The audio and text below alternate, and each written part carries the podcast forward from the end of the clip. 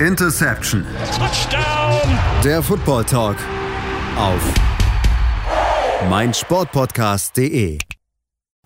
Hallo und herzlich willkommen zu einer neuen Ausgabe von Interception, dem Football Talk auf meinsportpodcast.de. Mein Name ist Sebastian Mühlenhoff und ja, Woche 4, sie ist beendet. Ähm, deswegen müssen wir natürlich drüber sprechen. Gab einiges wieder, was thematisch dabei gewesen ist. Natürlich auch dieses große Thema Tom Brady Rückkehr nach New England. Das ist ein heikles Thema, was wir auf jeden Fall besprechen wollen. Aber natürlich genau darauf schauen, wie er ja gegen seinen alten Head Coach gespielt hat und uns natürlich auch mit den sonstigen Spielen beschäftigen. Das mache ich natürlich wie nicht alleine, sondern habe mir einen Experten heute an die Seite geholt schon ein bisschen was her, dass er mit dabei gewesen ist. Deswegen freue ich mich umso mehr, dass du wieder mit dabei bist. Hallo, Frederik Schick. Hallo, schönen guten Tag oder Abend oder morgen, wann auch immer ihr das gerade hört.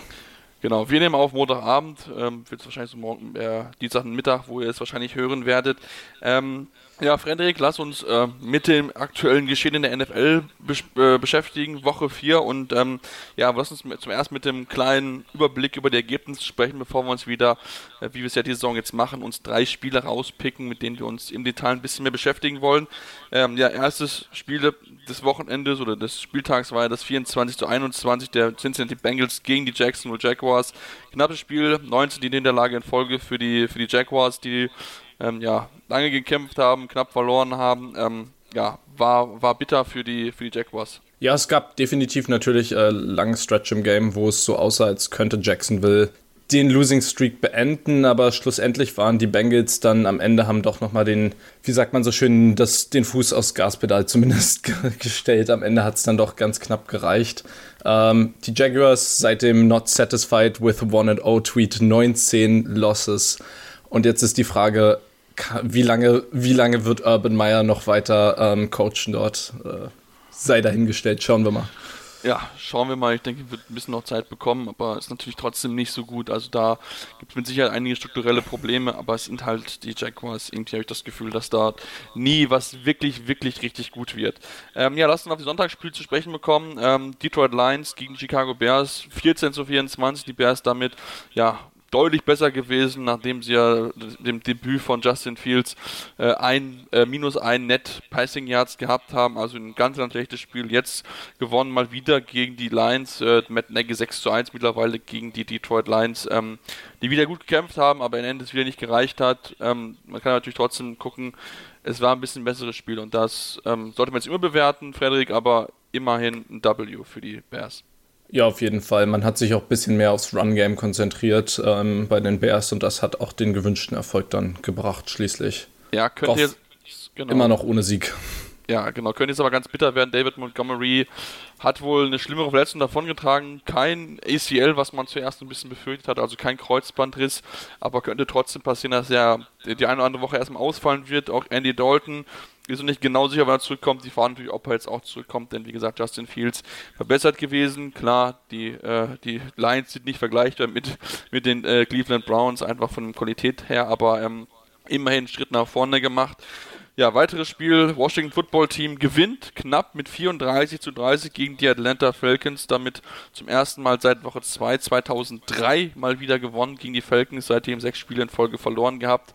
Ähm, also da ein wichtiger Sieg auch gerade in der NFC East, wo man ja da gut aus äh, den Titel sich holen möchte, wie im vergangenen Jahr. Und ähm, ja, die Falcons, da müssen wir uns fragen, Frederik, neuer Headcoach, aber so richtig klicken tut es halt auch noch nicht. Also da ist noch einiges an Arbeit zu leisten.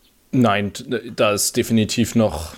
Da wird man schauen, wie lange, wie lange die äh, Matt Ryan es natürlich noch macht. Also ob man, ob man, ob da wirklich so ein Rebuilding irgendwann vonnöten ist. Ähm, ja, werden wir sehen. Natürlich, das Game hat auf einem sehr interessanten Play geendet. Heineke im Scramblen äh, wirft dann einen Reverse Field Pass. Das war so, so ein kleines Stoßgebet und das hat dann tatsächlich doch geklappt. Ja, sah auf jeden Fall sehr interessant aus. Ja, auf jeden Fall. Also ich muss auch sagen, ich war von Tyler Heineken durchaus beeindruckt. Also dass er doch da 34 Punkte zaubert. Gut, gegen die Falcons Defense ist jetzt nicht unbedingt die beste. Wir kennen sie ja aus, aus den letzten Jahren, aber trotzdem zwei, äh, 23 für 33, 92 Passing Yards, drei Touchdowns, keine Interception. Durchaus äh, solide Zahlen, die er dort aufgelegt hat. Nächstes Spiel Indianapolis Colts gegen die Miami Dolphins 27 zu 17. Das heißt, die Colts gewinnen zum ersten Mal im vierten Spiel. Das haben sich mit Sicherheit auch anders vorgestellt. Ähm, Carson Wentz mit dem ersten Sieg seit Woche 8 2020. Ähm, ja, und bei den Dolphins, da geht es äh, aktuell in die falsche Richtung. Also da werden die Fragen über die Zukunft der Dolphins immer, immer größer mit jeder Niederlage, Frederik. Ja, definitiv. Muss auch interessant gewesen sein für Jacoby Brissett vom alten Team, äh, ganz schön runtergemacht zu werden. Ja, bei den Dolphins definitiv jetzt natürlich auch das Problem äh, Quarterback-mäßig. Es ist, nach, nachdem es letztes Jahr so promising aussah zum Ende mit, äh, mit Tour und, äh, was, und Fitzmagic, ist es jetzt irgendwie gerade richtig abgeflaut und ja, auch da ist wieder so ein Quo war das, wohin wird es gehen. Also die Saison ist vermutlich am Tanken, könnte ich mir vorstellen. Ja, ich bin sehr gespannt. Also ich, man hat ja vor der Saison die Verträge verlängert, unter anderem mit Frank, Frank, Frank Reich und Chris Ballard. Ähm, ob das jetzt die richtige Entscheidung gewesen ist, sei mal ein bisschen hingestellt. Wie gesagt, 1 und 3 in der Division, wo alle nicht sonderlich stark sind, das muss man halt mal ganz, ganz ehrlich so sagen.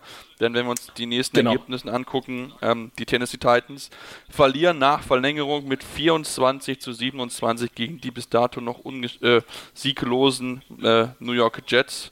Ähm, Zach Wilson mit seinem ersten Sieg, das war ein richtig bitterer Moment. Gerade in der zweiten Halbzeit liegt da teilweise nichts zusammen. Ähm, viele zu viele Field Goals. Also ähm, ein richtig frustrierender Tag für die Titans, die zwar ohne ihren beiden Westen Wide Receiver auskommen mussten, mit AJ Brown und Julio Jones, aber trotzdem musst du eigentlich dieses Spiel gewinnen. Ja, das ist, ich meine, AJ Brown und Julio sind jetzt auch keine, sind keine Miracle Worker. Also wenn du, wenn du ein vernünftiges System hast, äh, was du etabliert hast, dann ist es, muss, muss mit der Next Man Up Mentality, muss es dafür reichen. Also gerade gegen die Jets.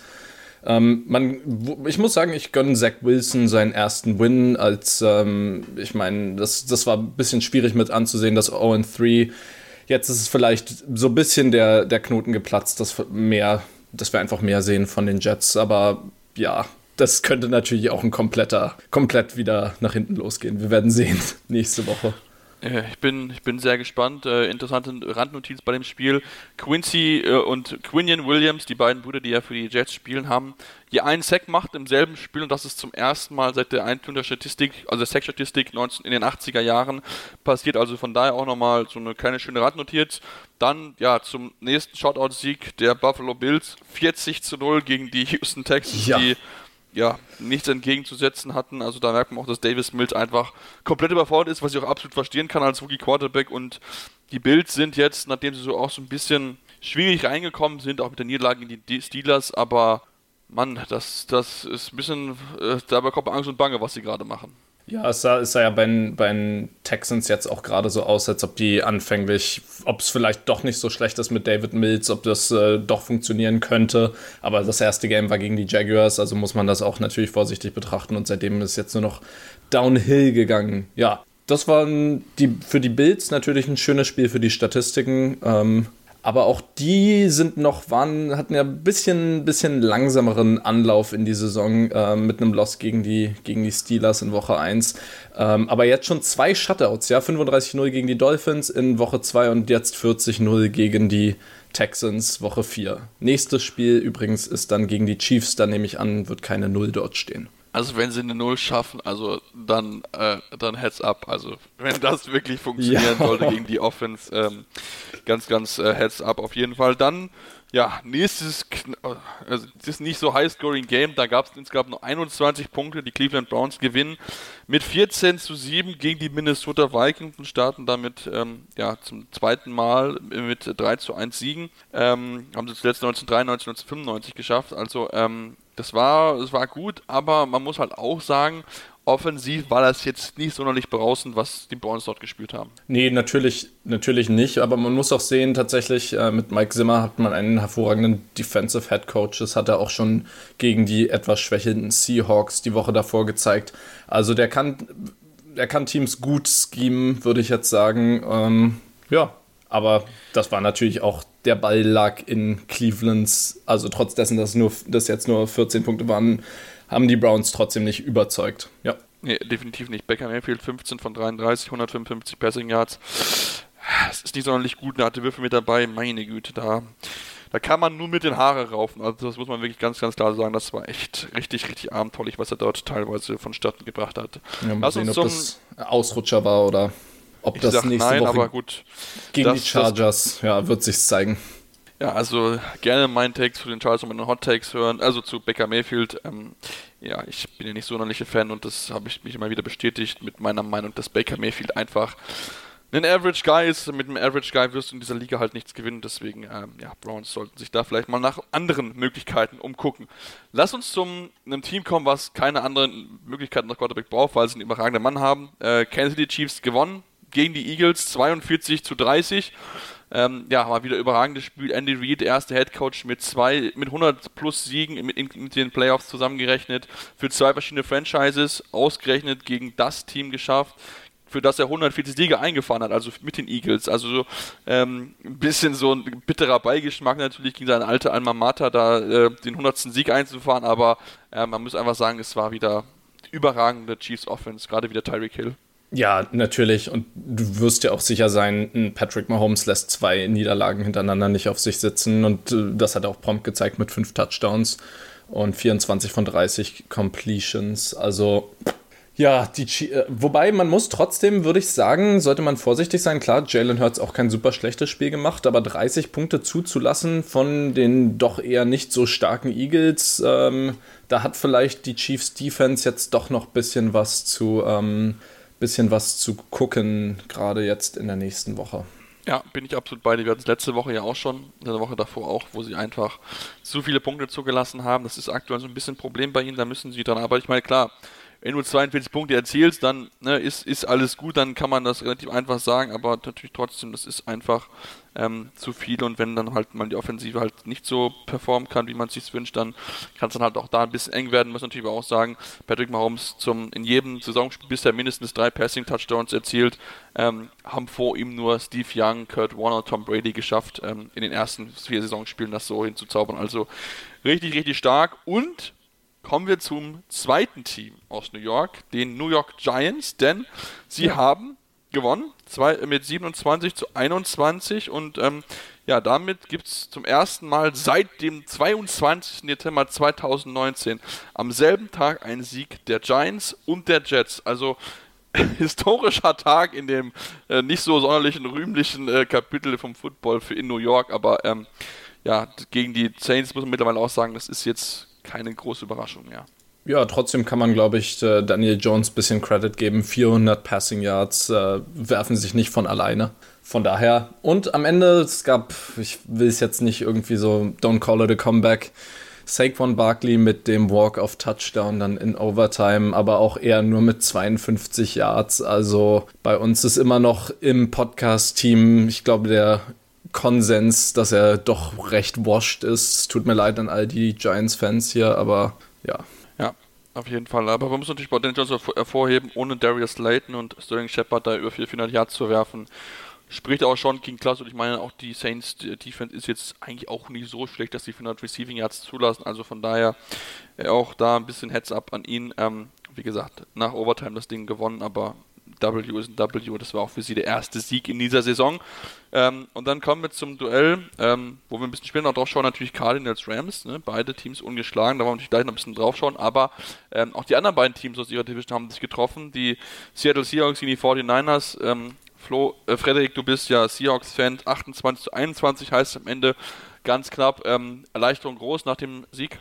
Ja, ich würde gar nicht sagen so knapp, weil es stand lange Zeit 28-13. Die, den letzten Touchdown hat man praktisch, indem man einfach Soft Zone und die Zeit hat runterlaufen lassen. Ja, Seahawks erste, erste Hälfte sahen aus wie Sea Chickens, absolut. Ähm, da hat man sich schon geschämt, Fan zu sein. Zweite Hälfte sah dann sowohl offensiv als auch defensiv sehr gut aus mit einem Alex Collins, der ein bisschen als Running Back äh, Marshawn Lynch Vibes gezeigt hat. Ja, 49ers Probleme mussten dann Trey Lance äh, reinsubben, weil äh, Garoppolo wieder verletzungsbedingt raus musste.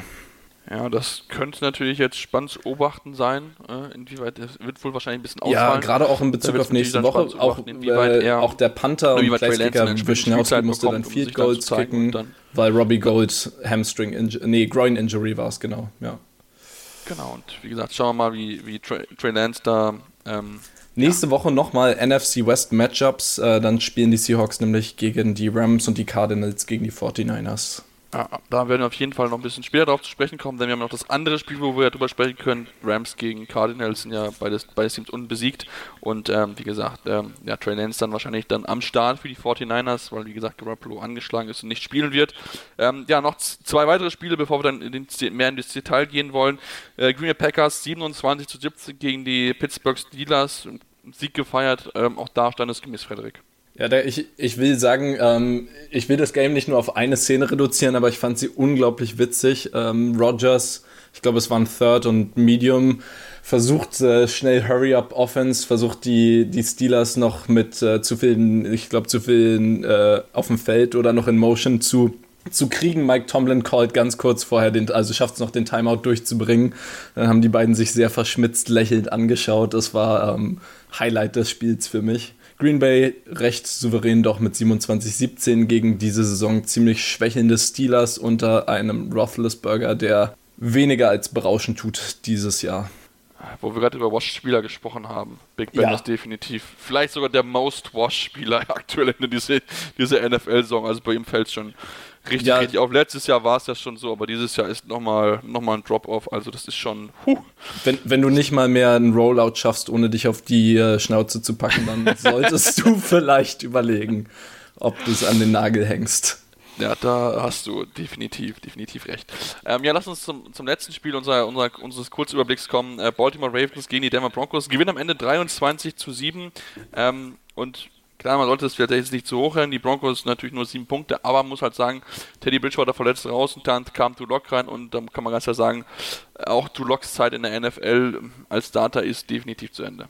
Ja, wenn du 50% deiner Pässe anbringst für eine Interception, dann ja, ich nehme also ich muss wirklich sagen, es hat mir gefallen, Bridgewater bisher zuzuschauen in den Games davor, weil ich echt nicht erwartet hatte, dass er außerhalb von, außerhalb von ähm, New Orleans doch so Erfolg findet und generell Erfolg als äh, Quarterback. Aber ja.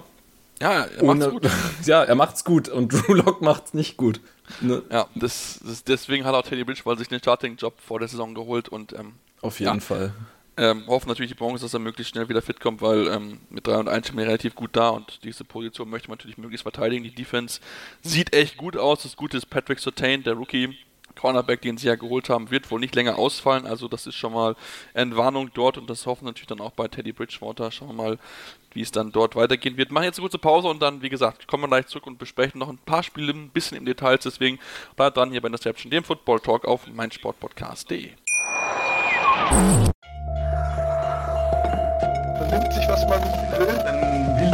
Gerüchte entstanden. Fast nichts davon stimmt. Tatort. Sport. Wenn Sporthelden zu Tätern oder Opfern werden, ermittelt Malte Asmus auf meinsportpodcast.de. Folge dem True Crime Podcast, denn manchmal ist Sport tatsächlich Mord. Nicht nur für Sportfans. Ja, und jetzt kommen wir zurück und wollen uns mit drei Spielen, die wir uns rausgesucht haben, ein bisschen mehr im Detail beschäftigen und haben uns dann natürlich auch die äh, Rosinenstücke so ein bisschen rausgepickt, also wirklich schon so die Top-Spiele und wollen anfangen mit dem Spiel aus der frühen Session, also der 19 Uhr Session, den Carolina Panthers gegen den Dallas Cowboys, ein Duell, was mit Spannung erwartet worden sind. Panthers ja bis dahin noch ungeschlagen. Am Ende 36 zu 28 für die Dallas Cowboys und da muss man sagen, vor allen Dingen die dritte, das dritte Viertel, Frederik, also direkt nach der Halbzeit haben die Cowboys dominiert, 20 Punkte erzielt und ähm, ja, damit sich vorentscheidend absetzen können. Ja, das war ein extrem gutes Spiel von den Cowboys. Da hat wirklich sowohl offensively als auch defensively fast alles gestimmt. Klar, 28 Punkte, da ist ein bisschen noch was zu wünschen übrig auf Defense, aber es war trotzdem, ich meine, man lag dann so weit vorne nach dem dritten Quarter, dass man dann Soft Zone spielen konnte und dann gehen diese 14 Punkte im letzten Quarter von Panthers schon klar, wenn man das einfach für aufgrund von Time Management so macht. Ja, generell war es offensively insofern ausgeglichen, als äh, 24 First Downs hatten beide Teams. Third Down Efficiency war auch ähnlich. Ähm, aber es war einfach, die Cowboys haben eine richtige Show hingelegt. Ja, Prescott hat gar nicht so viel geworfen, nur 22 Mal, 14 davon angebracht, aber vier Touchdowns, das ist enorm effizient. Und wir haben dieses Spiel eine Wiederkehr gesehen, und zwar die Wiederkehr des Ezekiel Elliott, 20 Carries für 143 Yards und explosive Plays. 7,2 Average Yards pro Play und das also pro Carry, das ist extrem stark gewesen. Von daher. Ja, also ich meine, man muss wirklich sagen, dass, ähm, dass die ganze Offense im Endeffekt besser aussieht. Also ähm, da hat man sich enorm gebessert. Die Offensive Line ist auch wieder besser geworden. Also das muss man auch ganz klar sagen, da haben sie sich echt enorm gesteigert. Ähm, also hätte ich nicht so gedacht, dass sie dann doch nach den Problemen im letzten Jahr sich da so steigern können. Ähm, Sieg sieht komplett anders aus, du hast schon angesprochen. Also es ist eine komplett andere Energie, die er einfach in das Spiel mit reinbringt. Also das ist wirklich richtig, richtig gut, hat enorm viel Spaß gemacht, ihm da auch jetzt zuzuschauen. Und man muss auch sagen, dass sie es auch kreativer callen. Also Tony Pollard und Sieg waren ja letztes Jahr fast gar nicht zusammen auf dem Feld.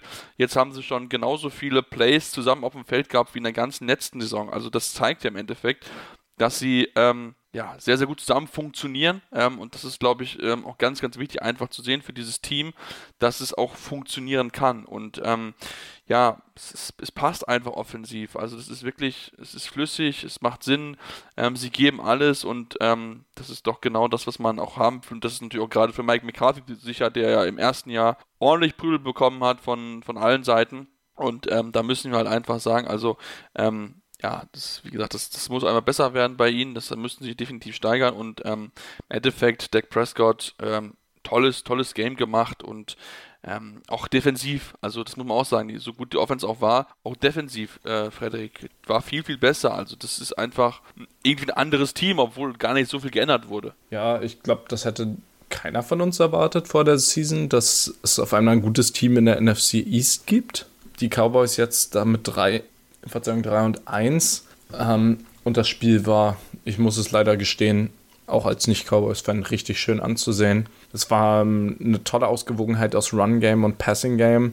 Also es ist, hast du natürlich immer so, wenn du, wenn du, das war ja auch lange Zeit, ähm, wenn ich jetzt mal wieder auf Seattle eingehe, Pete Carrolls Ideologie ja, Establish the Run, das hat hier gut funktioniert, ja, wenn Sieg 7,2 Average Yards pro Carry hat, dann müssen sie den Run respektieren, ja. Wenn, und dann kannst du natürlich, wenn sie den Run respektieren müssen, over the top gehen und hast dann eben vier Passing-Touchdowns. Das hat super geklappt und das gegen die, ja, beste Defense der Liga. Statistik, also von der reinen Statistik her ist die Frage, siehst du das auch so? Ist das jetzt noch die beste Defense? Genau, ich wollte noch eine, äh, oder wo wir können diesen Übergang machen quasi mit der Stat, die ich so ein bisschen habe, weil wir hatten ja Panthers, gute Defense und so weiter, haben ja in den ersten drei Spielen nur 30 Punkte und 135 Rushing Yards erlaubt.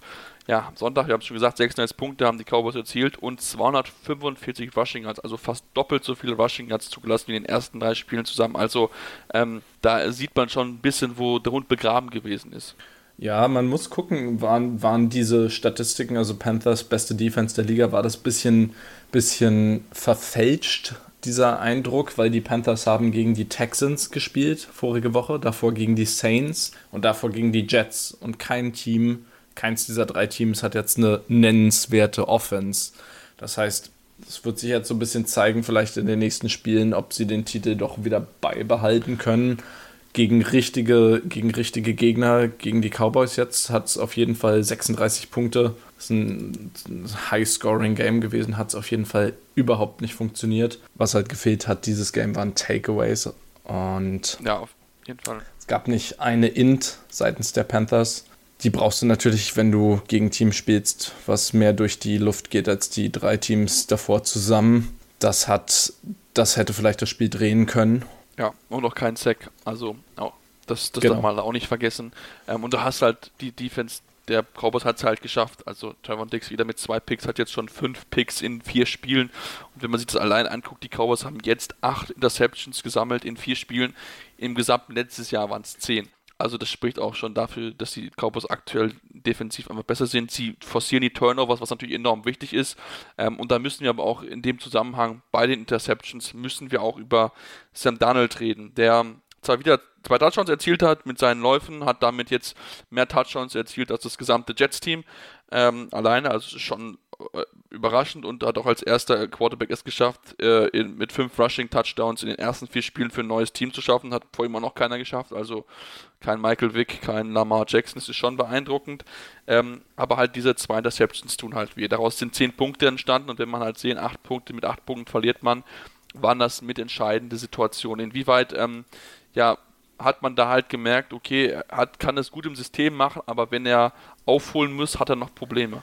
Ja, an der Stelle würde ich jetzt so ein bisschen die Frage in den Raum stellen, inwieweit das vielleicht bei Darnold auch noch am Coaching liegt. Wir wissen ja natürlich, in New York war das Coaching grauenhaft. In Carolina ist es sicherlich um einiges besser, aber du brauchst einen gut gecoachten Quarterback, wenn du aufholen möchtest. Weil worauf es dann ankommt, ist Vision downfield. Also du musst deine, musst, gerade wenn du aufholen musst, du, die Gegner wissen, du gehst, also du verlässt dich viel auf, natürlich auf deine Passing Plays. Dementsprechend sind deine Primary Reads häufig gecovert und du musst dann gute, gute Eyes downfield haben, gute, ja, musst wissen, wann du Plays extendest, wann du aus der Pocket raus musst, weil die collapst. Und das ist beim, beim Quarterback, der noch nicht besonders gut gecoacht wurde, natürlich schwierig. Und er ist noch, ist ja auch noch nicht so alt. Ja, und wenn du in, so einer Situation möchtest du natürlich eher einen erfahrenen Quarterback haben, also der, der wirklich gute Reads macht, weil du kannst dich dann nicht auf dein Running Play verlassen, wenn du weit hinten liegst. Und dann muss einfach alles stimmen beim Passing Play und die zwei Ins haben natürlich wehgetan, ja. Also ich finde schon, es ist auf jeden Fall besseres Coaching bei den Panthers als bei den Jets zu sehen. Ich meine, Adam Gaze ist halt Adam Gaze, seien wir ganz ehrlich, also da gibt es viel, viel bessere Coaches und ich meine, Joe Brady macht das eigentlich sehr gut. Also äh, immer wieder mit, mit seinem System kreiert er auch machbare Würfe für, für St. Dermont, aber gerade halt, wenn du halt zurückliest, die Defense weiß ja, dass du werfen musst. Und genau in solchen Phasen musst du halt dann auch als Quarterback den nächsten Entwicklungsschritt tun. Da merkt man schon noch, dass Sam Donald auch noch Arbeit hat, aber wir dürfen da nicht vergessen, der Junge ist 23? 24. 23, 24. Ja.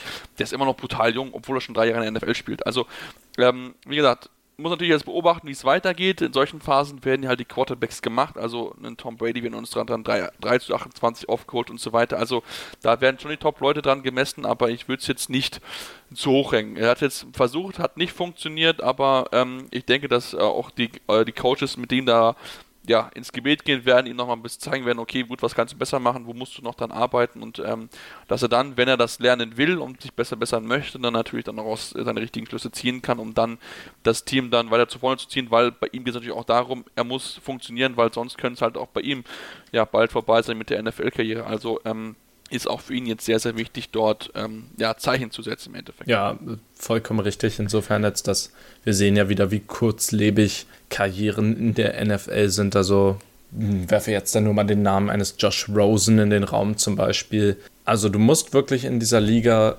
zeigen, was du kannst und du musst wirklich schnell adaptieren, sonst ist es, wie du schon gerade gesagt hast, recht schnell vorbei. Und Sam Darnold hat sicherlich eine Uhr, die noch ein bisschen läuft, aber ja.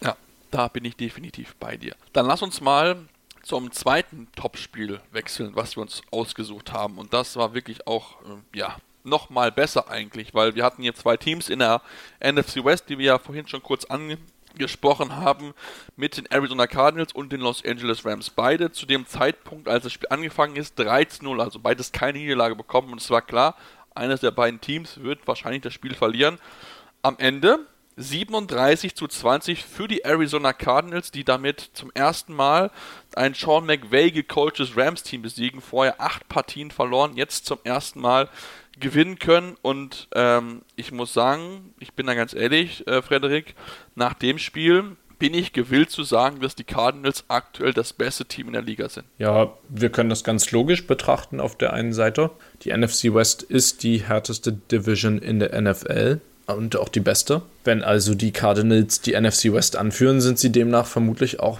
mit das stärkste Team in der NFL. Und so sehe ich das momentan, muss ich ganz neidlos anerkennen auch. Ich weiß nicht so richtig, was es geworden, also was geklickt hat bei den Cardinals verglichen zur letzten Saison, wo sie, ich sag mal, alle Waffen und alle Werkzeuge, die sie jetzt haben, auch schon mehr oder weniger hatten. Und auf einmal, aber jetzt auf einmal ist es, ist es ein ganz, ganz anderes Team. Ja, wir haben letztes Jahr noch ähm, und auch vor der Season drüber gesprochen. Wir wissen gar nicht, wo es hingeht, haben eher so Platz 3 in der NFC West vermutet für die Cardinals, vor den 49ers vielleicht. Und momentan sind sie einfach das beste Team in der NFL, muss man so sagen. Und das liegt zu einem großen Teil gerade an ihrer Offense. Ja, unter Kyler Murray, der weitaus besser als letztes Jahr aussieht, aber das ist natürlich nicht das Einzige. Ja, ich finde, was, was halt die Cardinals richtig, richtig gut machen, dass, sich halt nicht nur auf die Andrew Hopkins verlassen. Also sie streuen den Ball wirklich sehr, sehr gut. Ich glaube, haben schon mehrere Spieler haben schon mindestens 15 Receptions. Ich glaube, fünf Stück müssen es jetzt mittlerweile nach diesem Spiel sein. Ähm, und das ist halt ein enormer Vorteil. Also, dass du quasi die Defense immer wieder dazu bringst, sich nicht nur auf einen zu verlassen in diesem Fall. Also Christian Kirk zum Beispiel ja bis dahin Receiving nieder gewesen, nur eine Reception, fünf Yards, aber wenn du den halt rausnimmst, hast du halt trotzdem noch mit dem DeAndre Hopkins, auch mit dem AJ Green, der auf irgendwie auf einmal wieder so eine zweite Luft bekommt, ne, jemand noch mit dabei, einen Rondell Moore, der als Rookie bisher echt abliefert. Also ich finde, das macht er echt, echt gut. Auch jetzt mal Max Williams, der Titan, 5 Receptions, ähm, 6, 66 Yards, ein Touchdown. Also das ist schon wirklich, wirklich echt gut, was sie dort zusammenspielen. Und wir müssen halt auch sagen, Kyler Murray ist für mich aktuell der heiße Kandidat auf den MVP. Überragend, wie er bisher spielt. Von vorne bis hinten. Pässe sind gut. Klar, da ist auch mal Fehler mit dabei. Auch so in diesem Fall jetzt mal kein Interception geworfen. Das ist schon mal gut. Aber ähm, wie er dann auch immer wieder Zeit kauft und dann auch off-script da Dinge macht, das ist, das ist echt, echt beeindruckend. Nee, ich, also ich stimme dir vollkommen zu, was das angeht. Ich glaube, ähm, er ist ja jetzt noch nicht so ewig in der Liga. Es müsste jetzt sein drittes Jahr sein. Ja. Drittes Jahr, genau. Und genau. Und die letzten beiden Jahre, er scrambled ja viel Extended Plays, also so klassischen Russell Wilson Playstyle. Und die letzten beiden Jahre haben ihm einfach noch so ein bisschen die Accuracy gefehlt und die Übersicht, was das angeht. Und das ist jetzt noch mal besser geworden. Und damit bin ich vollkommen bei dir. Er ist gerade Frontrunner auf den MVP. Kein anderer Quarterback in der NFL macht gerade, was er macht. Und von daher ist das ziemlich, ziemlich gerechtfertigt, die Aussage, würde ich sagen. Ja, und das ist auch einfach ein krasser Bonus, dass er so unglaublich shifty ist, so beweglich, so schnell. Also selbst bei richtig Design, also bei Design Pass Plays, wenn dann, wenn er dann scrambled, das ist nicht so dieses Lamar Jackson, so ich, ich lauf jetzt, sondern du musst permanent immer noch, bis er die Line of Scrimmage gecrossed hat, Angst haben, dass er auch noch irgendwie so, so einen Sidearm Pass aus dem Laufen da an Receiver anbringt und es ist ist einfach ein richtiger Dual-Threat-Quarterback und momentan einer der besten seit langem. Ja, und ich meine, jetzt 4 und 0, 75 plus, also mehr als 75 Yards Completion Percentage, mehr als 1200 Passing Yards, haben vor ihm nur Peyton Manning in seiner ersten mit den Broncos, wo er den Super Bowl gewonnen hat, und Russell Wilson im letzten Jahr geschafft. Gut, wir wissen, was mit Russell Wilson passiert ist. Danach ist er ziemlich eingebrochen, aber das, das sehe ich aktuell einfach nicht, weil dieses Team wirklich sehr gut ist und so sehr wir auch die Offense loben mit 37 Punkten, auch im Running Game wirklich overpowered, also die Offense hat da wirklich richtig, richtig gute Arbeit geleistet, müssen wir auch über die Defense reden, finde ich, denn auch die haben es sehr gut gemacht. Ähm, Byron Murphy entwickelt sich immer mehr zu einem, zu guten Number One Corner, das muss man schon sagen.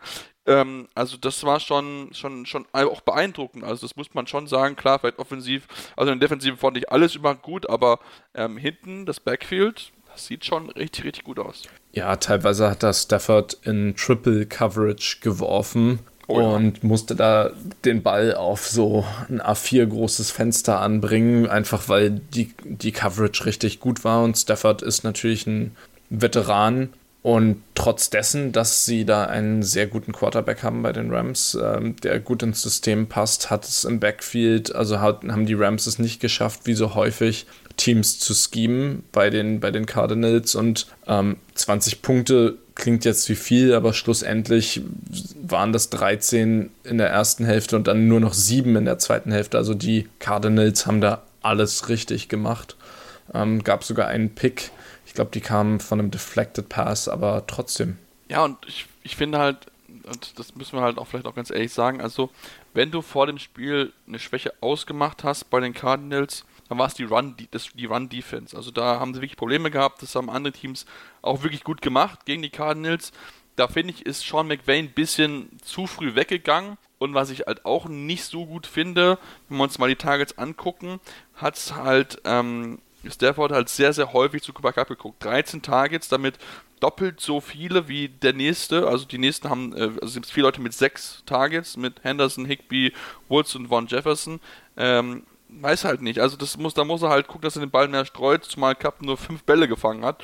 Ähm, gut, da waren auch teilweise Würfe bei mir, die auch schwer zu fangen gewesen sind, aber Ähm, da muss er halt gucken, dass er nicht nur auf den einen Receiver fixiert ist, sondern halt auch wirklich den, den Ball streut, weil wie gesagt, er hat gute, äh, gute Receiver, ne? Äh, Robert Hoods, einer der underratedsten Receiver in der Liga, Tyler Higby, ein solider Tight End, auch Von Jefferson, Van Jefferson hat es bewiesen, Deshaun Jackson als Deep Threat ist auch auf jeden Fall immer anspielbar, also ähm, da muss er, so gut auch in den ersten drei Spielen gewesen ist, noch ein bisschen an sich arbeiten. Ja, und da stellen sich mir zwei Fragen. Zum einen, ist er noch nicht ganz im System McVay vielleicht angekommen. Dauert das noch ein bisschen, bis er da komplett drin steckt. Ich meine, das ist jetzt das vierte Spiel. Spiel 1 bis 3 sahen offensively richtig gut aus. Hier natürlich jetzt noch definitiv Raum nach oben. Das ist die eine Frage. Vielleicht muss er da noch so ein bisschen sich reinfinden. Und die zweite ist, man erlebt es ja recht häufig bei Quarterbacks, die viel mit einem Receiver in der Offseason gemacht haben oder gerade bei neuen Quarterbacks in einem Team, die sind sich dann halt bei ein oder zwei Targets ziemlich sicher und egal, ob es ein besseres Target gäbe, eine bessere, einen besseren Read in dem Moment, gehen sie trotzdem zu dem, zu dem Receiver, eben weil sie sich bei dem sicher sind, weil sie mit dem eingespielt sind. Hat er da vielleicht in der Offseason, in der Preseason noch nicht so richtig mit dem ganzen Receiver-Core sich abgestimmt? Ist das vielleicht das Problem? Ich denke. Ja, das ist eine gute Frage. Also ich meine, man sieht es ja, wenn man sich den deutschen Football anguckt, dass auch gerade die US-Quarterbacks immer wieder die US-Wide Receiver suchen, ähm, auch wenn es manchmal halt nicht sinnvoll ist. Das möchte ich jetzt hier jetzt nicht unterstellen, aber es ist wie gesagt, wenn man sich die Targets an, anschaut, in solchen Fällen natürlich ähm, sichtbar und klar. Es dauert natürlich auch eine gewisse Zeit, bis du dich mit jedem, ne, bis du mit jedem eine gute Verbindung aufbaust. Da ist mit dem einen vielleicht schneller als mit dem anderen. Das, das ist einfach so. Ähm, aber ähm, ich denke, man hat es in den ersten drei Spielen gesehen, das System von, äh, von äh, Sean McVay ist jetzt viel mehr geöffnet, we viel weniger Play-Action, ähm, auch wirklich jetzt auch mal die tiefen Bälle mit eingestreut, weil man einfach mit Matthew Stafford jemanden hat, der ja halt diese Bälle halt werfen kann. Und deswegen, ähm, ja, vielleicht klappt es nicht hundertprozentig, aber ich würde es jetzt noch nicht zu überbewerten, aber es war jetzt auf jeden Fall ein harter Test für die Rams und sie haben gemerkt, dass sie noch ein bisschen was zu tun haben. Definitiv und das werden sie auch zeigen müssen gegen Seattle jetzt direkt. Thursday ja, Night. Thursday Night. Also das wird das nächste Spiel sein, was ihr alle vermutlich sehen werdet, nachdem der Podcast rausgekommen ist hier, diese Episode. Seattle hat sich ja so ein bisschen umgestellt. Äh, in der Secondary andere Corners jetzt mal ausprobiert und das hat auch ganz gut geklappt gegen die 49ers. Es besteht aber immer noch eine extreme Schwäche, das hat man in den drei Games davor gesehen, gegen Screen Passes. Da, also wenn Sean McVay seine Hausaufgaben macht, werden da viele Screens gecallt. Damit hat Seattle einige große Plays aufgegeben. Also schauen wir also mal, wie das dann am Donnerstag Nacht bzw. Freitag in den frühen Morgenstunden hier in Deutschland aussehen wird.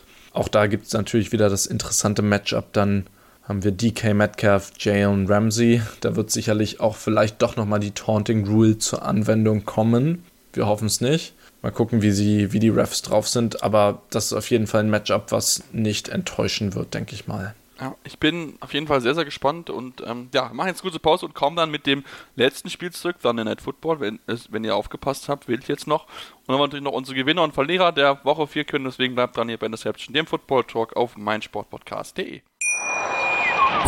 Wie baut man eine harmonische Beziehung zu seinem Hund auf? Puh, gar nicht so leicht. Und deshalb frage ich nach, wie es anderen Hundeeltern gelingt, beziehungsweise wie die daran arbeiten. Bei Iswas Dog reden wir dann drüber. Alle 14 Tage neu mit mir, Malte Asmus und unserer Expertin für eine harmonische Mensch-Hund-Beziehung, Melanie Lippisch. Iswas Dog mit Malte Asmus. Überall, wo es Podcasts gibt. Ja, und jetzt kommen wir zu dem Spiel, wo ich glaube, alle drauf gewartet haben, als klar war, dass Tom Brady die New England Patriots verlässt. Das Rematch seines neuen Teams, in diesem Fall die Tampa Bay Buccaneers, gegen die New England Patriots. Am Ende heißt es 19 zu 17 für Tampa Bay Buccaneers und allein um mal diesen Hype um dieses Spiel darzustellen, bei dem Spiel waren 500 Journalisten akkreditiert.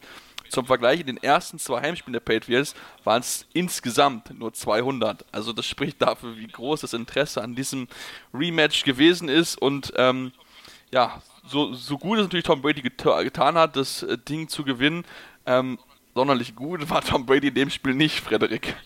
Nee, das würde ich auch behaupten, einfach mal. Es, er hat nicht einen einzigen Touchdown geworfen und das spricht eigentlich schon dafür, für jemanden, der bisher in Spielen vier oder fünf Touchdowns diese Saison geschafft hat, dann keinen aufs Brett zu bringen, ist äh, ziemlich schwach. Es gab insgesamt, hat Tampa, ich glaube, es waren vier Field Goals, ja, es waren vier Field Goals und ein Rushing Touchdown. Ja, es, und wie du richtig gesagt hast, wochenlang seit dieses Matchup ja. jetzt so im Kommen war, ich fand es am Ende dann ein bisschen ermüdend irgendwann nur noch, weil Quotes von Tom Brady über Bill Belichick, Quotes von Bill Belichick über Tom Brady ähm, und dann die ganzen Videosnippets, die noch geteilt wurden und ja, es war, ich meine, schlussendlich ist es ein Quarterback, der, ein, der sein altes Team äh, spielt, Punkt.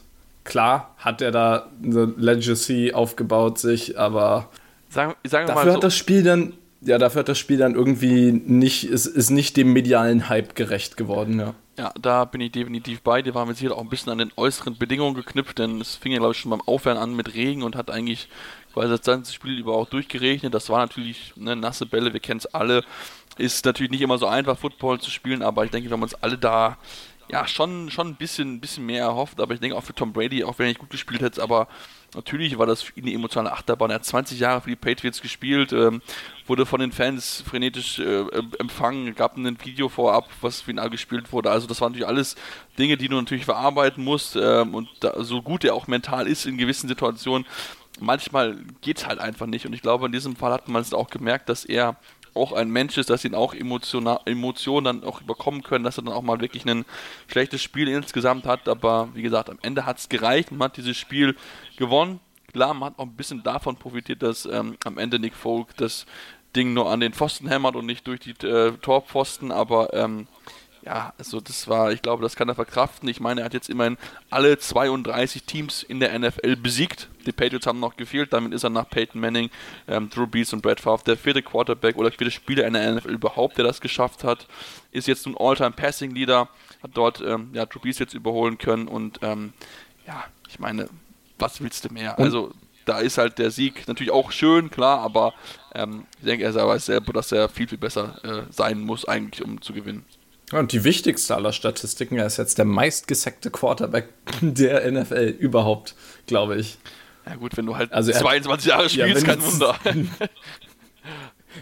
ja, natürlich. Ähm, Finde ich nur als nicht, nicht Pets und nicht Bugs-Fan die schönste Statistik. Äh, nein. Man muss ihn lassen. Hater gonna hate, sage ich nur. ja, ja, ja. Ähm, ja, das Spiel war ein Slow Burner. Also in der ersten Hälfte, die, die Bucks haben nur zwei Field Goals geschossen. Ähm, New England ein Touchdown. Wenn man sich das anschaut, war es hauptsächlich eine Mischung aus schrecklicher Patriots Offense und guter Bucks Defense und natürlich dann auch den Startschwierigkeiten für Tom Brady. Äh, in dem Spiel, du hast es angesprochen, nasse Bälle werfen sich nicht gut, vor allem wenn die dann auch noch voll aufgepumpt. Nein, lassen wir das. Ja.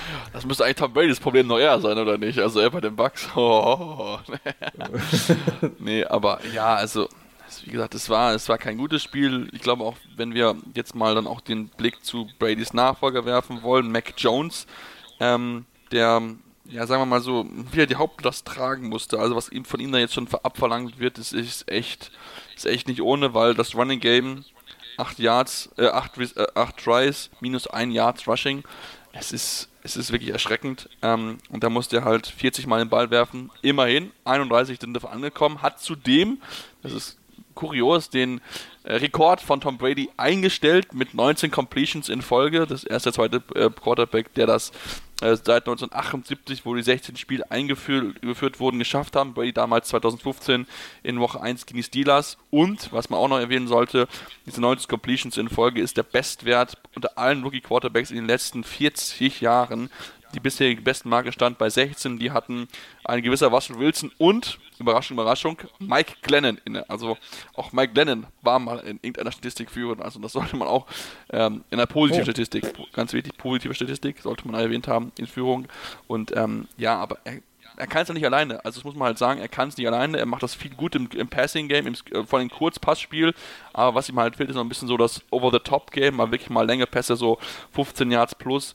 Ähm, aber es ist halt enorm, was von ihm gerade verlangt wird. Ja, ich glaube, du hast auch vollkommen recht, wenn du sagst, das Pass Short Passing Game ist gut. Aber es ist vielleicht auch so ein bisschen die ja, wie sage ich das, so ein bisschen noch die Vorsicht, die dahinter steht als Rookie, so über, gerade gegen zum Beispiel Defenses wie Tampa, ähm, die ja jetzt sich unter anderem auch jemand wie Richard Sherman geholt haben, ähm, ist es dann natürlich ein bisschen scary, over the top zu gehen, weil du weißt, wenn du jetzt hier nicht on point bist, ist das ein Pick und das ist vielleicht dann schon das Spiel. Ähm, deswegen verstehe ich das, dass er da lieber die erstmal sicher spielt oder versucht, so in Groove zu kommen. Natürlich wird das vielleicht noch kommen, die Saison, das werden wir dann sehen. Aber ja, was den Patriots momentan einfach komplett das Genick bricht, ist, du hast es schon gesagt, das nicht existierende Runplay. Ähm, selbst wenn sie es versuchen, was sie jetzt dieses, dieses Game absolut nicht getan haben, aber dann fehlt blatantly, muss man jetzt sagen, also ganz, ganz offensichtlich fehlt Run-Blocking. Wir hatten kurz in der Pause miteinander drüber geredet. Ich glaube, du meintest, nur drei Teams sind, haben schlechteres Run, einen schlechteren Run-Blocking, eine Run-Blocking-Note von PFF bekommen. Und ich glaube, das waren, waren das die Lions, die Texans nee, und. Das waren die Colts, die Texans und die Raiders. Und die Bears sind genauso So, schlecht ja. wie die Patriots. Ja, und das zeigt halt schon, ähm, ich meine, ich, ich kann mich kaum erinnern, dass ich mal ein Spiel gesehen habe mit minus einem Yard Rushing für ein Team. Und das, Ich glaube, ich, glaube, ich habe noch nie eins gesehen mit minus einem Yard Rushing. ja, vor allem das Schlimme ist ja, dass die, dass die Offense ja nicht, also die Offensive Line ja nicht besser wird. Sie wird ja eigentlich, Ja. eigentlich schlechter. Also die äh, 39,4 Note, die sie jetzt für das Spiel gegen die Buccaneers, die über eine gute Run-Defense verfügen. Das möchte ich ihnen gar nicht unterschlagen. Also Ja. gar nichts gegen.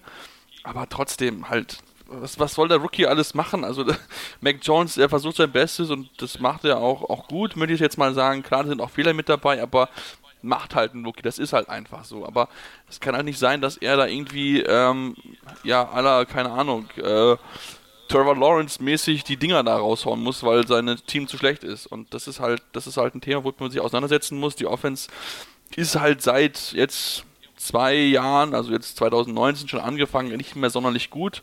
Und das bekommen alle Quarterbacks zu spüren. Tom Brady hat zu spüren bekommen in seinem letzten Jahr bei den New Patriots. Und ähm, die Offensive Line war eigentlich vorher so als stärker ausgemacht worden, hatte ich auch gesagt. Also ich habe mir gedacht, es können eine der besten Offensive Line der ganzen Liga werden. Ja, Pustekuchen würde ich sagen. Also das ist ganz, ganz schwach, was, was dort aktuell passiert. Und ähm, ja, da kann die Defense so gut sein, wie sie möchte. Ähm, das ist halt, hilft dir halt nicht, wenn du halt äh, gegen, gegen, gegen, äh, ja, wenn du halt nur auf deinen Quarterback vertrauen musst, der halt Mistakes macht und der halt noch nicht so das Over-the-Top-Game halt innehat. Und ähm, ich meine, die nächsten Spiele, die bei den Texans sollte machbar sein, dann daheim gegen die Cowboys, was enorm schwierig wird, dann daheim gegen die Jets und dann noch mit den Chargers, Panthers und Browns auch Gegner, die durchaus auch schwierig zu bespielen sind. Also da muss dringend eine Steigerung her, wenn man jetzt nicht noch weiter in, äh, ja, in Rückstand geraten will. Man hat jetzt zum ersten Mal seit 93 alle drei Heimspiele verloren.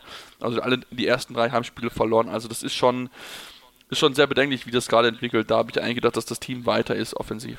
Ja, definitiv. Da ist so die, die Entscheidung, ähm, Cam Newton gehen zu lassen. Vielleicht, ich weiß nicht, ob man sagen möchte, man bereut es, aber Cam Newton konnte zumindest richtig laufen und hatte vielleicht auch mehr den Over-the-Top-Ball. Ich meine, das liegt jetzt absolut nicht an Mac Jones, das möchte ich damit gar nicht sagen. Aber wenn du so eine O-Line hast, äh, ist die Frage, wer da der bessere Quarterback gewesen wäre für, also ja, und was ich noch mal noch eine letzte Anmerkung zum Spiel natürlich, wenn du Run-Play klappt meistens nicht gut, also ähm, Run, äh, was will ich sagen, Running Plays klappen natürlich meistens nicht gut, wenn du, wenn die gegnerische Defense einfach richtig starke Linebacker hat, die die, äh, die, die Gaps pluggen können und das haben äh, vermutlich die Buccaneers haben vermutlich, ich würde fast sagen, den stärksten Linebacker-Kader der Liga.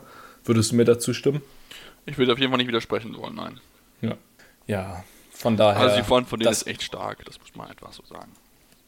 Mit der D-Line, die haben ja auch so viel Qualität, Jason P JPP, Jack Barrett, ähm, Vita Genau. Vea, also ähm, Ndamukong Su, das sind alles richtig, richtig gute Spieler. Und ich meine, den nächsten Spiel, die du anguckst, bei den Dolphins, äh, gegen die Dolphins, dann bei den Eagles, gegen die Bears, dann bei den Saints und beim Washington Football Team und dann nochmal gegen die Giants.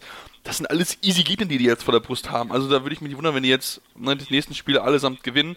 Ähm, dann ist auch alles gut. Wenn du hast zwar nicht überragend gespielt, aber hast dann trotzdem einen guten Rekord dastehen, nur eine einzige Niederlage, die auch ein bisschen verkraftbar ist. Gegen die Rams ist ja auch ein gutes Team, aber ähm, ja, also das ist, ist dann alles, alles, alles machbarer Gegner und dann bin ich mal sehr, sehr gespannt, inwieweit sie da ja dann auch gegen Top-Teams Woche 14 Buffalo Bills sich äh, behaupten können ähm, oder vielleicht ein, ein Team Stolperstein wird, aber eigentlich im Normalfall sollten sie da trotz ihrer kleineren Problemchen auch in der Offensive da eigentlich relativ entspannt durchgehen können und ähm, auch die Ausfälle, die es jetzt in der Secondary gibt, ähm, ne, mit einem Sean, äh, Sean Murphy Bunting, der ja schon seit Woche 1 raus ist, Jamal Aldine, der gefehlt hat gegen die Patriots, Antoine Winfield verletzt raus, Carlton Davis verletzt raus, also wird ihnen schon ein bisschen wehtun, aber im Endeffekt die Gegner sind halt nicht so, nicht so stark, deswegen solltest du das mit der offensiven Firepower da ähm, ja, ohne Probleme durchgehen.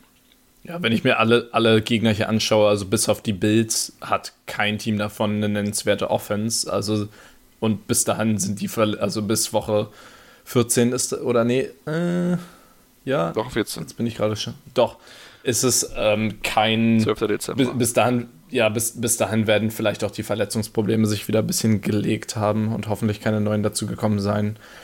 Wenn ich, mir die, wenn ich mir die Schedule anschaue, also bis auf die Bills, sehe ich eigentlich kein Team, was die Bucks schlagen sollte. Außer, außer die Bucks schlagen sich selbst. Ja, genau, das ist es halt. Also da müssen sie auf jeden Fall aufmerksam sein, dürfen. Die Gegner nicht zu sehr auf die leichte Schulter nehmen und müssen wirklich weiter an Sicherheit arbeiten. Klar, im Super Bowl im Rücken macht man nicht mehr ganz so viel, deswegen ist es halt natürlich äh, umso wichtiger halt in so einer Phase ähm, da zu arbeiten, denn sie haben, wie gesagt, ein Problem, wir haben es ja angesprochen, ähm, dass sich da in einigen Bereichen noch steigern müssen, aber trotzdem, das Team verfügt weiterhin über enorm viel Qualität, ähm, dürfte auch mit einem sehr, sehr guten Rekord angesichts dieses machbaren Schedules da rauskommen.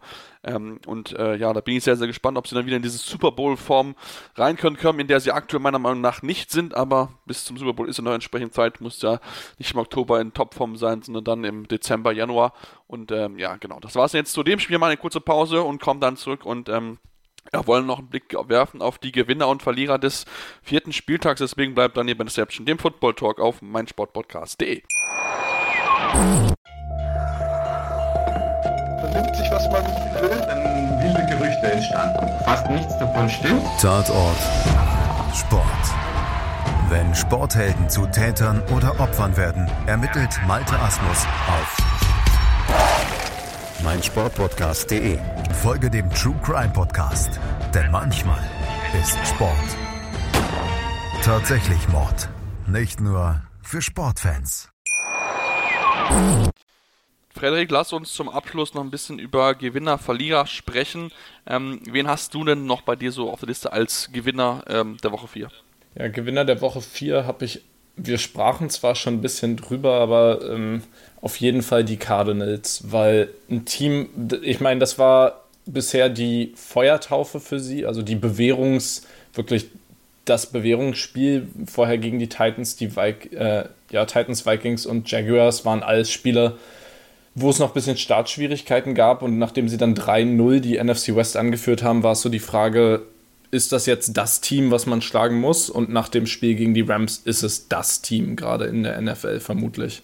Und deswegen sind die Cardinals für mich ein eindeutiger Gewinner. Auch gerade deswegen, weil vor der, vor der Saison waren wir uns eben absolut unsicher, hätten sie nicht so stark verortet und jetzt haben sie halt ihren Number One-Spot gerade zementiert, richtig. Ja. Das sind schon, ja. Bin ich, bin ich, bin ich absolut, absolut bei dir. Also das kann ich nur, ja, ich kann eigentlich nichts groß gegen sagen. Für mich, ich bin auch Tyler Heinecke, gehört für mich auch auf jeden Fall zu den Gewinnern. Klar, die Defense war jetzt nicht überragend, aber ich finde, das ist ein sehr gutes Spiel gemacht, auch in einem kritischen Moment, wo sie zurückgelegen sind, da kurz vor Schluss diesen Crossbody-Pass äh, zu werfen, da mit JD McKissick, der diesen ja, unglaublich Jump gemacht hat, auch wenn man da natürlich drüber diskutieren, war der jetzt äh, drin oder nicht, aber man kann es halt nicht beweisen, dass es das halt nicht gewesen ist und der Call war halt ähm, Touchdown.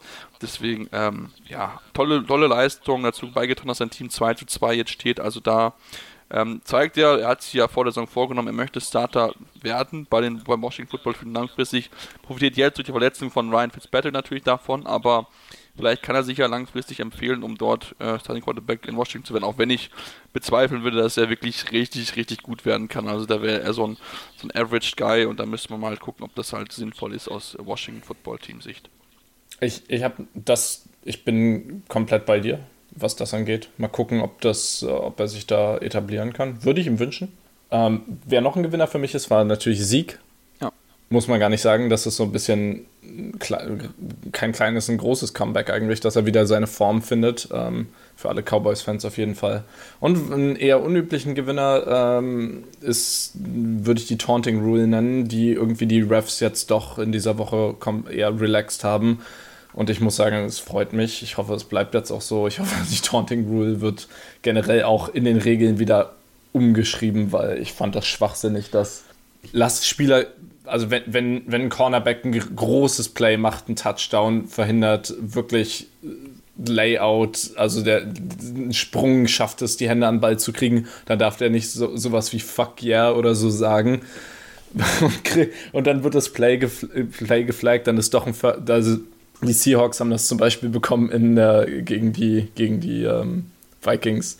Das, das war schrecklich. Das hat, das hat das. Oder gegen die Titans war es, glaube ich. Also die Taunting Rule, dadurch, dass die relaxed wurde, ist jetzt ein Gewinner für mich. Da bin ich definitiv bei dir. Gewinner würde ich auch ähm, Kenny Golliday nehmen. Ich denke, wir haben ihn alle mm. enorm geschasst nach drei Spielen. Aber jetzt, nachdem gut Slayton natürlich und Shepard nicht mit dabei gewesen sind, aber sieben Targets, sechs Receptions, 116 Yards, ähm, das ist genau der Grund, warum man ihn geholt hat. Hat wirklich ein starkes Spiel gemacht, dazu beigetragen, dass man am Ende das Spiel gewinnen konnten. Zwar nicht die Endzone gefunden, also kein, äh, kein Touchdown-Pass gefangen, aber ähm, trotzdem eine ganz, ganz wichtige Rolle gespielt, um ähm, ja, hier ähm, dem Team zu helfen, den ersten Saisonsieg einzufahren. Also das sollte man auf jeden Fall auch positiv erwähnen. Ja. Ähm, wenn du keine weiteren Gewinner mehr hast, würde ich zu Verlierern kommen. Und da würde ich ganz klar Mike Rabel nennen. Also, ja. Ja, Titans. Also ich meine, wir haben ja mit, wir haben ja mit, mit Flo ja auch lange immer wieder über die Titans gesprochen und ich weiß, dass er mit Sicherheit am Sonntag vor dem Spiel saß und sich nicht, nicht einmal über Mike Rabel aufgeregt hat. Und ähm, das ist einfach, ja, das Spiel musst du gewinnen, klar und deutlich. Und was, da, was sie da machen, das ist einfach, das ist einfach nicht gut. Muss man mal ganz knallhart so sagen. Das ist einfach, damit gewinnst du nicht. Damit verlierst du halt also sie spielen nicht um gewinn, zu gewinnen, sondern sie spielen um nicht zu verlieren. Und das ist halt der falsche Ansatz im Endeffekt. Wobei auch Adam Smith damit nicht gerade gut fährt in Atlanta, aber das ist noch ein anderes Thema. Ja, wenn du, wenn du dich nur darauf verlässt, dass, dass die Gegner irgendwie dir Spiele schenken und so spielen die Titans momentan, dann gewinnst du halt nicht. Ja. Das ist, äh Wobei ich da natürlich auch die, die, die Jets Defense loben möchte nochmal. Also das wäre mich auch noch so ein Gewinner. Ja. Also das haben sie, haben sie echt gut gemacht. Also das muss ich schon, schon, schon auch erwähnen. Das sollte man nicht unter den Tisch kennen lassen. Auch wenn ich die Jets gerne dafür kritisiere, dass sie unfähig sind. Es ist, ähm, sind 157 Yards für Derrick Henry äh, eher ein mageres Spiel. Haben die Jets dann einen guten Job gemacht? Ah, ich würde es nicht als mager bezeichnen, aber sie waren zumindest in den wichtigen, entscheidenden Phasen halt dann da. Also sie haben das eigentlich, ja, ja. eigentlich in der zweiten Halbzeit haben sie es echt gut verteidigt, ähm, haben, haben auch nicht so viele Touchdowns zugelassen. Also das war, es war schon besser als das, was man teilweise vorher gesehen hat. Ja. Ähm, wollen wir zu den Verlierern ja, schon kommen? Oder Verli weiter Verlierer. Ich habe ja schon einen Verlierer genannt. Deswegen, ich wollte nochmal für den einfügen, weil ich den vergessen hatte. Ja, Verlierer für mich, äh, und das mag jetzt sehr böse klingen, aber das hat gar nicht gut ausgesehen, ist tatsächlich Trey Lance, äh, der aufgrund von Garoppolos Verletzung einspringen musste. Und ich kenne die Seahawks Secondary. Er, er hat da teilweise Geist, wieder Geister gesehen. Also gut, die Pocket hat nicht super gehalten, aber er, hat, er stand in der Pocket, stand in der Pocket, hat geguckt, hat geguckt, hat richtig lange geguckt, teilweise hat kein Target gefunden, ist dann schlecht, wollte dann schlecht äh, scramblen, das hat nicht funktioniert. Also Trey Lance sah dafür, dass äh, das eventuell am Anfang war ja noch die Frage, wer kriegt den Starting-Job, sieht null wie ein Starting-Quarterback aus und da sollten alle 49ers-Fans ziemlich besorgt sein, wenn jetzt Garoppolo vielleicht für mehr als eine Woche ausfällt, weil ähm, die haben Haupt klar kreuz zu viel Run-Plays, wenn du, wenn das dein Rookie-Quarterback ist, der bisher zwei Snaps hatte, glaube. Aber die Passing-Plays, die da waren, das, das sah nicht wirklich, wirklich nicht, nicht gut aus. Also die, das, die Twitter-Diskussion auf jeden Fall bei, bei den 49 heute war schon sehr interessant, ähm, Garoppolo oder Lance. Ähm, aber ja, ich bin gespannt. Also Trey Lance, muss mal gucken, da muss man ihn natürlich auch ein bisschen aus seine Stärken mit einbitten. Da ist Kyle Shannon auf jeden Fall gefragt, aber ähm, ich würde jetzt nicht ganz so weit gehen, um ihn als Verlierer einzusehen. Dann würde ich noch ein bisschen, bisschen abwarten. Ich meine, wir hatten letzte Woche die Rookie Quarterbacks, die echt schlecht performt haben. Muss man, muss man halt schon, schon noch ganz ehrlich zugeben, aber ähm, das sind auch Rookies, also da würde man, soll ich jetzt nicht, nicht überbewerten. Ähm, ja, für mich Verlierer würde ich auch ganz klar die Dolphins nennen. Also, ja, also ich kann mir auch gut vorstellen, dass das, ähm, wenn sie da in der Offseason nichts hinkommen können, dass dann für äh, äh, Brian Flores und Chris Greer das nächstes Jahr, wenn nicht sogar schon dieses Jahr enorm knapp werden könnte mit ihren Köpfen. Also das ist, ähm, das entwickelt sich nicht in eine gute Richtung gerade bei ihnen. Ja, vor allem, weil ja, weil ja so Ende der letzten Saison eigentlich war alles da, was man, was man brauchte, jetzt über, auch, auch über die Offseason und dann, ja, ich glaube, die Saison nimmt einfach für die Dolphins gerade eine Wendung, die sie nicht, also die die wenigsten Leute vorher ja. richtig erwartet hätten. Ja. Da bin ich komplett bei dir. ja, wen könnte man, wer ist denn noch so unser Verlierer? So, soll ich noch zwei raushauen? Jetzt sag nicht die Texans. Nein, nein, nein, das habe ich nicht vor. Das mache ich nicht. Ähm, ich würde sagen Kirk Cousins und Baker Mayfield. Also ich habe ja letzte, Ja, ich hab letzte. Woche Kirk Cousins gelobt für seine gute Leistung, aber was er jetzt gestern jetzt, also Mont Sonntag gezeigt hat, war halt viel zu wenig. Also klar, die Defense der Browns ist gut, noch verbessert, möchte ich jetzt nicht außer Acht lassen, aber trotzdem musste halt mehr rauskommen. Also klar, du, machst den Touchdown direkt zum Anfang und denkst, okay, jetzt läuft's, aber danach kam ja fast gar nichts mehr. Also das ist, ähm, so gut in den ersten drei Spielen gewesen ist, so schlecht war er jetzt dort und auch Baker Mayfield. Da waren Dinger mit dabei, meine Güte. Also ähm, da, ich habe es auch schon Twitter geschrieben. Also ich würde mir Das sah jetzt, ja, sah jetzt nicht so progressive aus, oder? Nein, das ist es halt. Und, und du kommst jetzt, du kommst jetzt bei Baker Mayfield in eine Phase, wo er seine Vertragsverlängerung gerne haben möchte. Und da musst du dir an, angesichts des Qualität, den du in diesem Team hast, musst du dir die Frage ge- stellen, ob du bereit bist, Baker Mayfield 30 plus zu 30 plus Millionen im Jahr zu bezahlen. Und das ist ja in meinen Augen nicht wert. Bin ich ganz Nee, ehrlich. Da kannst du auch einen Andy Dalton für hinstellen, der dir äh, vielleicht die Hälfte kostet. Ja, ich dachte letztes Jahr wäre es vielleicht gar keine so schlechte Entscheidung, dass die Browns jetzt äh, so das an ihm festhalten, aber bisher dieses Jahr bin ich, gehe ich komplett mit dir mit. Er ist halt Der Typ, was vor allem das Traurige ist, der Typ hat eine richtige Cannon, ne? Also, ich erinnere mich noch letztes Jahr an das, was war denn das? Das Hail Mary Play, wo er, glaube ich, 80 Yards und dann noch überworfen hatte oder fast 80 Yards. Ja, also wie gesagt, er besitzt es, aber das ist halt bei ihm, das Thema ist halt Präzision, Decision Making und ähm, so, so, so auch, ähm, ja, auch so, äh, wie heißt es, mir fällt das Wort gerade nicht ein, so ähm, polarisierend seine Persönlichkeit auch sein mag. Man mag sie, einige mögen sie, einige mögen sie nicht, ich mag sie persönlich nicht, aber das ist wie gesagt Geschmackssache. Er muss halt abliefern und dieses Team ist so, so gut, aber wenn sie keinen Above Average Quarterback haben, wird dieses Team keinen Super Bowl erreichen. Da lege ich mich jetzt schon mal fest. Also, da muss man sich Gedanken machen und ich bringe mal einen Namen in den Spiel. Warum gibst du nicht Haus und Hof dafür auf und holst dir Deshaun Watson? Wäre auf jeden Fall ein deutliches Upgrade auf der Quarterback-Position. Im Image? Ja, gut, okay, aber ich glaube, das würden die Browns-Fans, wenn er ihn Super Bowl holt, auch sowas von vergessen. Ja, ver vermutlich. Also, wenn der den in die Super Bowl führt, dann wäre das, glaube ich, dann könnte er, glaube ich, ganz Cleveland vergewaltigen. Das wird, glaube ich, keinen interessieren. okay. Das wär- das ist ein bisschen übertrieben, ja, aber ich glaube, Ja. ich würde ihm viel verzeihen. Ja, ich, ich, ich weiß, was du meinst. Ähm, War jetzt vielleicht nicht ganz so Ja, clever ich- ich- gewählt, äh, entschuldige ich mich, aber ähm, es zeigt halt, ich glaube, wenn er den Erfolg dahin bringt, dann würden die ihm wirklich viel, viel verzeihen. Ja, ich, ich nehme an, dass es, das ist immer das Problem bei vielen Teams, würde ich sagen. Man versucht natürlich nach außen hin auch immer dieses geschlossen, also es fällt mir in der NFL immer sehr stark aus. Es kann in Woche, in Woche 15 kann es heißen, wir sind zufrieden mit all unserem Coaching-Staff oder wir sind zufrieden mit Position XYZ und Woche 17 äh, Woche 17 wird dann jemand äh, wird dann jemand gebencht oder wird dann Coach gefeuert oder so. Nach außen hin muss immer dieses Image gezeigt werden von es ist alles super. Ja, bloß keine Schwäche zeigen.